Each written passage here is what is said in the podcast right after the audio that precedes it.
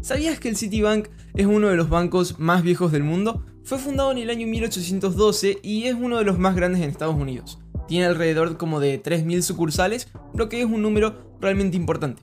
Bueno, tal vez te estés preguntando, Josías, ¿por qué estamos hablando de bancos si este canal es sobre criptomonedas? Bien, porque este banco tan importante hizo declaraciones súper positivas sobre Bitcoin y quiero compartírtelas en este episodio. Además, quiero compartirte noticias muy importantes como lo que están haciendo los hermanos Winklevoss junto a Jack Dorsey y a Michael Saylor eh, a favor de Bitcoin y otras cosas súper importantes. Entonces, te animo a que te quedes hasta el final. Hola a todos, mi nombre es José Salomón Gaba, fundador de Cripto Emprendedores, y en el episodio de hoy feliz de estar con ustedes para compartirles noticias sobre Bitcoin y criptomonedas. Hoy empezamos el día con un Bitcoin aproximadamente 45, 46 mil dólares, además de un Ethereum a 1500, 1600 dólares. Hoy tenemos noticias súper interesantes porque, bueno, eh, personalidades muy grandes o muy conocidas y con mucha influencia están haciendo movimientos muy importantes y muy, muy interesantes de poder compartir. Entonces, eh, bueno, quiero que comencemos con esta noticia.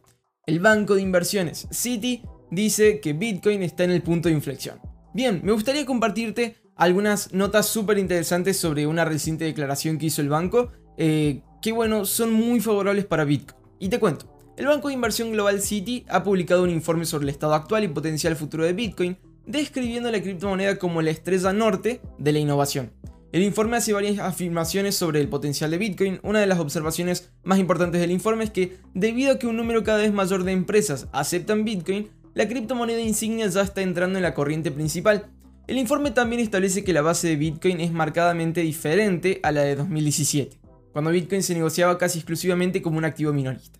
Claro, acá los inversores son, o en una gran parte, muy diferentes y eso lo podemos ver gracias a datos del Coinbase Premium, que era lo que hablábamos en el episodio del viernes, eh, con todas estas noticias que hemos hablado sobre compañías públicas y fondos de inversiones para personas con más dinero. Hoy ha cambiado eh, la demografía de, de los inversores o de la mayor parte de los inversores en Bitcoin y eso es muy interesante. ¿Por qué? Bueno, principalmente por cómo se van a mover los mercados. Hoy estamos en una corrección como de 10 mil dólares o 15 mil dólares. Pero, digamos, creo que, o por lo menos esta es una opinión, sigue siendo sostenida comparado con lo del 2017. Eh, y creo que es en gran parte porque los inversores hoy son distintos. Hoy entienden que eh, un activo no puede bajar tanto o, no permitirían que un activo baje tanto porque ya lo están comprando y todo eso. Eh, y tampoco creo que hay tanto miedo como pueden tener otro tipo de inversores menores, que, bueno, tal vez no tienen experiencia o lo que sea, y que sueltan sus activos más rápidos. Ahora, los inversores más profesionales entienden las correcciones, las subidas, las bajadas, todo eso, y digamos, no venden con tanta facilidad. Es simplemente una opinión. El informe también sugiere que Bitcoin puede ser la moneda de elección para el comercio internacional futuro. Eso es muy interesante. El informe señala el alcance global de la criptomoneda, el diseño sin fronteras y la falta de exposición al tipo de cambio como características clave que podrían impulsar este fenómeno.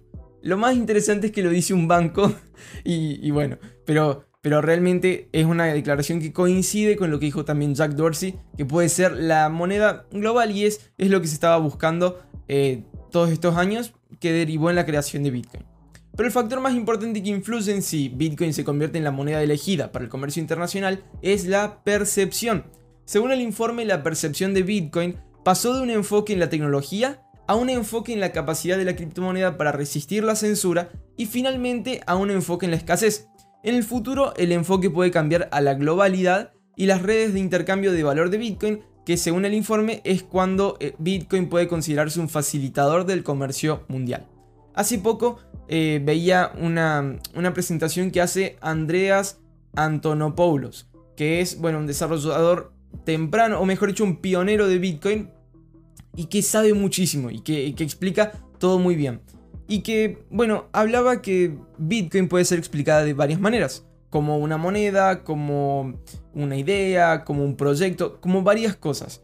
Pero que mientras más lo entiende y más lo estudia y más mira la idea del white paper y todo eso, podía destacar que tal vez lo más importante que hace Bitcoin es aplicar esta idea de la descentralización y de que eh, hoy queremos tener o necesitamos un dinero que pueda ser eh, como más libre, democrático, que no esté sujeto a reglas que hoy pueden ser corruptas eh, e incorrectas que algunos gobiernos y bancos toman sobre el dinero. Entonces, bueno, es muy interesante es ese punto de vista y entenderlo que Bitcoin es básicamente un ejemplo puesto en práctica de la idea de descentralización que se busca hoy. Eh, y bueno, y que un banco también tenga declaraciones similares es un dato llamativo, bueno, me pareció interesante compartirlo. También algo que decía eh, eh, en ese comunicado es que, bueno, tiene un riesgo Bitcoin y es que pueda ser superado por otras criptomonedas. Y que básicamente en el 2020 Bitcoin tuvo un crecimiento del 270%, mientras que las altcoins, o las altcoins mejor dicho así, eh, tuvieron un crecimiento del 375%. Bueno, eh, dice que puede ser superado. Yo personalmente creo que Bitcoin podría ser superado para algunos casos de uso. Por ejemplo, Bitcoin no ofrece eh, la gran plataforma que ofrece Ethereum para poder desarrollar otras cosas. Pero sí es una reserva de valor. Creo que Bitcoin puede consolidarse como el oro digital, pero tal vez no ser el medio de pago global. Creo que pueden existir soluciones que sean soluciones eh, para micropagos, para eh, transacciones más rápidas y más sencillas, mientras que Bitcoin sea ese activo en el que alguien pueda dejar sus ahorros, sus, su dinero para que se valorice, para que, bueno, aumente en, precio, básicamente. Esa es mi opinión, eh, porque, bueno, Bitcoin, digamos, fue un desarrollo y en base a eso se van haciendo cosas que ven problemas y bueno, traen soluciones. Y bueno, me parece que tal vez Bitcoin para que siga siendo la misma moneda que es, eh, tiene que dejar de lado algunas cosas. Porque, a ver, si, si los desarrolladores de Bitcoin dijesen, no, es que tenemos que crear todo lo posible que Bitcoin sea la mayor moneda de todas y que tenga todas las funcionalidades posibles, bueno, sería como una mezcla entre Monero y, no sé, Ethereum y un montón de cosas que ya no la harían el mismo el proyecto o, quitarían la esencia que tiene desde su inicio. Entonces, eh, no me parece una locura pensar en que Bitcoin no pueda ser la moneda de pago global, de, pagos globales, eh, pero que sí sea el oro digital, eso para mí es indiscutible. Bien, quiero compartirte esta segunda noticia porque los gemelos Winklevoss, Michael Saylor y Jack Dorsey se unen a la campaña del MIT para proteger Bitcoin. Sí, mientras que Bitcoin se mantiene cerca de una capitalización de mercado de un trillón de dólares casi, la red de 12 años se encuentra bajo mayor estrés que nunca. Para mantener la red funcionando, el MIT Media Lab anunció ayer un programa de investigación y desarrollo de 4 años fondeado con 4 millones de dólares para proteger la red Bitcoin.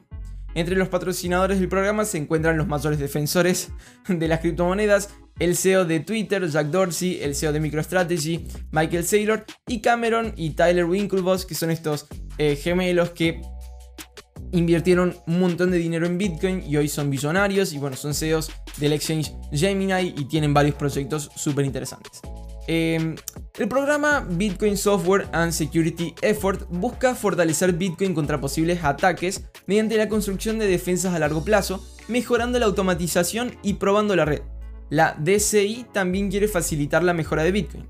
La DCI es la Digital Currency Initiative o la iniciativa de moneda digital, el brazo de investigación de criptomonedas del MIT Media Lab, fundada en 2015. El MIT es el instituto, de Massachusetts de Tecnología es de las universidades más importantes y como más difíciles de acceder porque realmente eh, se enfoca en ser como de las más eh, rigurosas entre los estudiantes y cosas así, entonces admite a las mentes más inteligentes del mundo para estudios.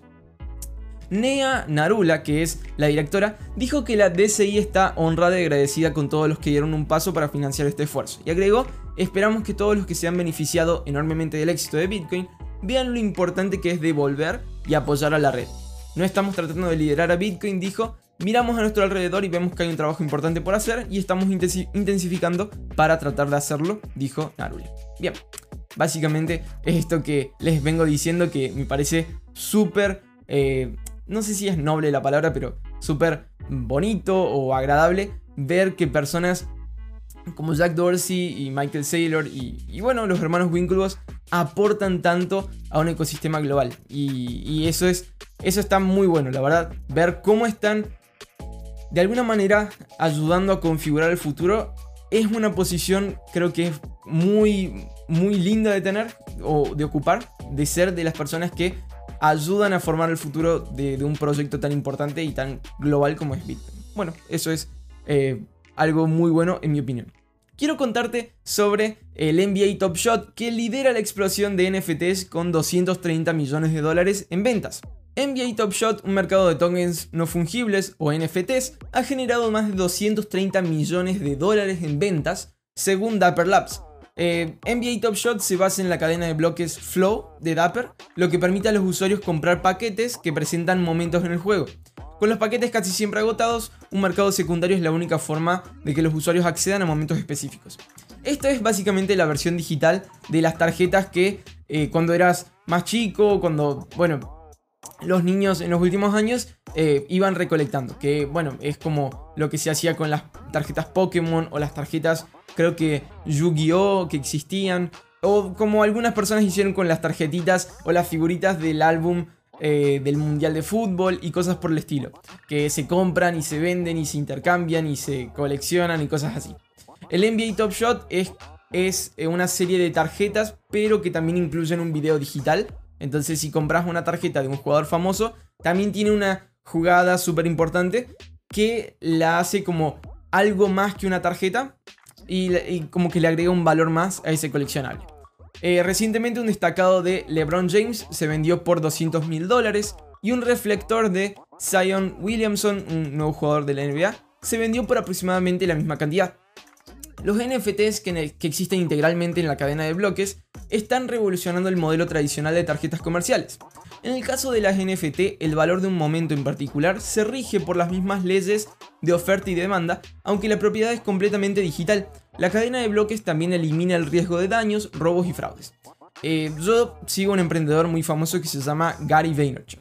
Y él ha ahora comenzado a hablar muchísimo de las NFTs porque realmente eh, ahora que están tomando fama y que la gente los está comenzando a conocer y todo eso, podemos entender la gran idea que es. Porque realmente es también eh, como de alguna manera democratizar el arte. Antes, antes digamos, con, Bitcoin se democratiza la economía, el dinero, una moneda, ¿verdad? Ahora, con los NFT es como si se democratizase el arte, porque ahora son muchísimos los artistas que van allí a ofrecer sus trabajos. Y son muchísimas las personas que están comprando y buscando coleccionables. Obviamente, como cualquier nuevo sector, eh, va a tener muchísima eh, saturación de proyectos y cosas por el estilo, pero es una iniciativa súper interesante y, está muy bueno ver cómo eh, la gente está comenzando a adoptarlo. Entonces, los coleccionables, ahora digitales, y muchos artistas pudiendo vender sus productos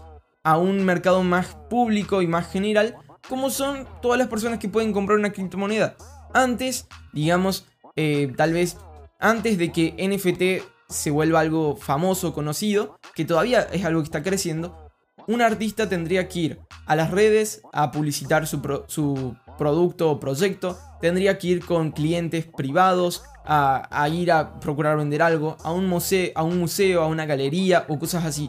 Ahora existen estos mercados de NFT donde podés publicar tu, tu pieza de arte y que la gente te la compre eh, y la venda y la revenda y haga cosas así que, bueno, es realmente algo muy interesante que seguro va a ir madurando en los próximos años. Quiero compartirte esta noticia que, bueno, es un poco disruptiva, pero me pareció interesante por el tamaño grande y, bueno, algunas declaraciones que tenía. Fondo de Dubai vende 750 millones de dólares en Bitcoin para comprar Cardano y Polkadot. El fondo criptográfico FD7 Ventures, con sede en Dubai, eh, dice que venderá más de 750 millones de dólares en Bitcoin. El próximo mes eh, va, a estar haciendo eso para comprar Cardano y Polkadot. Eh, ambas cadenas de bloques son redes de alta velocidad que pueden admitir la implementación de contratos inteligentes de bajo costo y proporcionar escalabilidad a los nuevos desarrolladores. El fondo afirma tener más de un billón de dólares en activos netos la mayor parte obviamente en Bitcoin. Sin embargo, eh, sus ejecutivos dicen que Bitcoin ha cumplido su propósito y que las cadenas de bloques más nuevas son una mejor apuesta. Aparte del hecho de que Bitcoin fue el primero en comercializarse y la sociedad le ha dado un significado como reserva de valor, creo que Bitcoin es en realidad bastante inútil, dijo Prakash Chand, eh, director gerente de FD7, en el comunicado de prensa. Eh, Cardano y Polkadot eventualmente serían más valiosos que Bitcoin en los próximos años. Bien, es, tiene que ver un poco con lo que estábamos hablando recién. Primero, acá hay que saber resaltar que un inversor en este caso está haciendo un movimiento basado en una decisión que para él es inteligente y que obviamente se, debe fundamentar en datos y cosas por el estilo que es muy diferente a lo que muchas personas han hecho estos últimos meses y es simplemente poner dinero porque está subiendo. Em, también es interesante ver a alguien con tanto dinero decir que Bitcoin eh, no, no va a funcionar o algo así, pero creo que también tiene que ver con esto que estábamos conversando, que tal vez Bitcoin solo sirva para hacer oro digital y este fondo que tal vez se enfoque en, en las tendencias o ver lo que sea usado para micropagos y, transacciones globalmente, busque ser tal vez pionero en una moneda que pueda tener más, más popularidad, como puede ser Cardano y Polkadot, que recién están empezando. Bueno, Cardano ya tiene unos cuantos años, pero también puede ser un fondo que está buscando eh, invertir en otro tipo de tecnologías y, bueno, poder, no sé, desarrollar a partir de eso o algo así. Eh, Chand, que es este director, en el comunicado de prensa dijo que los dos proyectos son la base de la nueva Internet y Web3, un término utilizado en los últimos tiempos para describir la próxima generación de empresas emergentes de Internet que realizan negocios de igual a igual sin depender de un intermediario. Bien, una noticia interesante para compartir. Y vamos con esta última que dice que el futuro de los exchanges eh, está descentralizado. Dice esto el CEO de Binance. Eh, los usuarios de DeFi buscan redes alternativas después de que las tarifas de gas de Ethereum hayan vuelto a alcanzar nuevos máximos. Esta vez, Binance Smart Chain ha entrado en el centro del escenario. Los usuarios solo tienen que pagar unos centavos por una transacción simple en el BSC, que es la Binance Smart Chain, en comparación con más de 30 dólares en Ethereum el mes pasado. En este momento la tarifa de transacción promedio para una transacción BSC es de aproximadamente 13 Wei, que es realmente súper poco. Las direcciones únicas en BSC aumentaron también 5 veces, solo en febrero, lo que las hizo pasar como de un millón a 5 millones. Eh, y bueno, acá hay algo que Peng o CZ dice y es que eh, queremos construir una infraestructura financiera entre cadenas para desbloquear la Internet del valor. Esto incluye admitir más interconexiones entre apps o apps descentralizadas y la correspondiente transferencia de activos a través de estas aplicaciones. Con el ritmo al que se están desarrollando los proyectos en BSC, es seguro decir que nos estamos moviendo en la dirección correcta. En 2020 nos diversificamos para ayudar a la comunidad de desarrolladores con el lanzamiento de Binance Smart Chain. La comunidad requería más asistencia técnica y experiencia que la recaudación de fondos, para lo cual llevamos a cabo múltiples hackathons, que son como maratones de, desarrolladores, y programas de aceleración a nivel mundial, incluido el fondo de 100 millones de dólares que establecimos para ayudar a que las nuevas empresas de DeFi crezcan. Bien, eh, acá hay un concepto muy interesante y tiene que ver tal vez con esto que te decía de Andreas Antonopoulos, que hablaba sobre Bitcoin y que Bitcoin es la idea de la descentralización, es, es la puesta en práctica sobre la idea de descentralizar las cosas. Y, es curioso que, digamos, em, los mayores nombres o las mayores empresas sean centralizadas respecto a algo descentralizado. Eh, y tal vez lo más curioso es que el CEO de la, de la exchange más grande del mundo, que es Binance, o eso entiendo, apoye los exchanges descentralizados. Bien, es un concepto interesante. Eh, obviamente esta es una industria que está creciendo muchísimo y madurando tan rápidamente. Entonces, eh, seguro estaremos viendo en los próximos episodios noticias y viendo cómo esto está creciendo. Obviamente también tendremos en el canal algún video que explique eh, los exchanges descentralizados, eh, las DeFi y cosas por el estilo. Entonces, bueno, espero que estén pendientes a eso. Bien, esto es todo por el episodio de hoy. Te agradezco que te hayas quedado hasta acá, eh, viendo conmigo estas 5 noticias. Si estás en YouTube, quiero animarte que puedas darle al botón de suscribirte. Si estás en alguna plataforma de podcast, al botón de seguir. y seguimos conectados para mañana con un episodio nuevo con 5 noticias sobre Bitcoin y criptomonedas. Les mando un saludo especial a todos, tengan un gran lunes, chau chau.